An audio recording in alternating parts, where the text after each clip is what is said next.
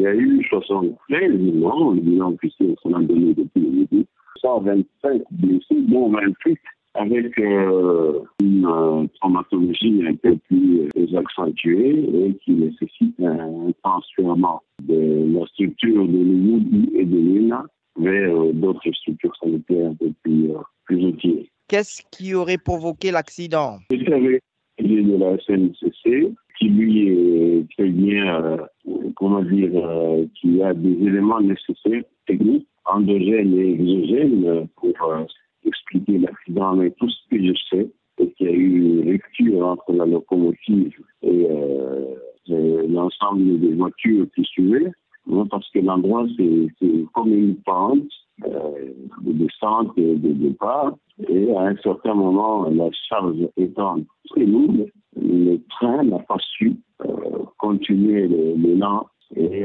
voilà que les voitures se sont retrouvées dans les ravins de part et d'autre de la voie. Qu'est-ce qui a été pris comme précaution euh, parce qu'il y a eu dans le passé, euh, au même endroit, presque au même endroit, des accidents pareils?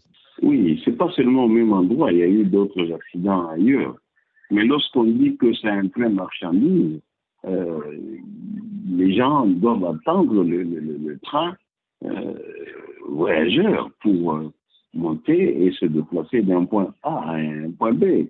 Mais s'ils attendent le train marchandise pour que, bon, nuitamment, ils puissent se faufiler dans le train et sur le train, et, euh, moi je pense que la SNCC euh, continue à prendre les dispositions qu'il faut avec ce qu'on appelle le corsus, c'est-à-dire la sécurité ferroviaire, pour éviter ce genre euh, de choses. Mais malheureusement, ça revient. On ne peut pas non plus demander à la SNCC de ne plus mettre sur la voie les trains marchandises et les trains voyageurs. Sinon, alors, l'économie de notre pays se recoupait.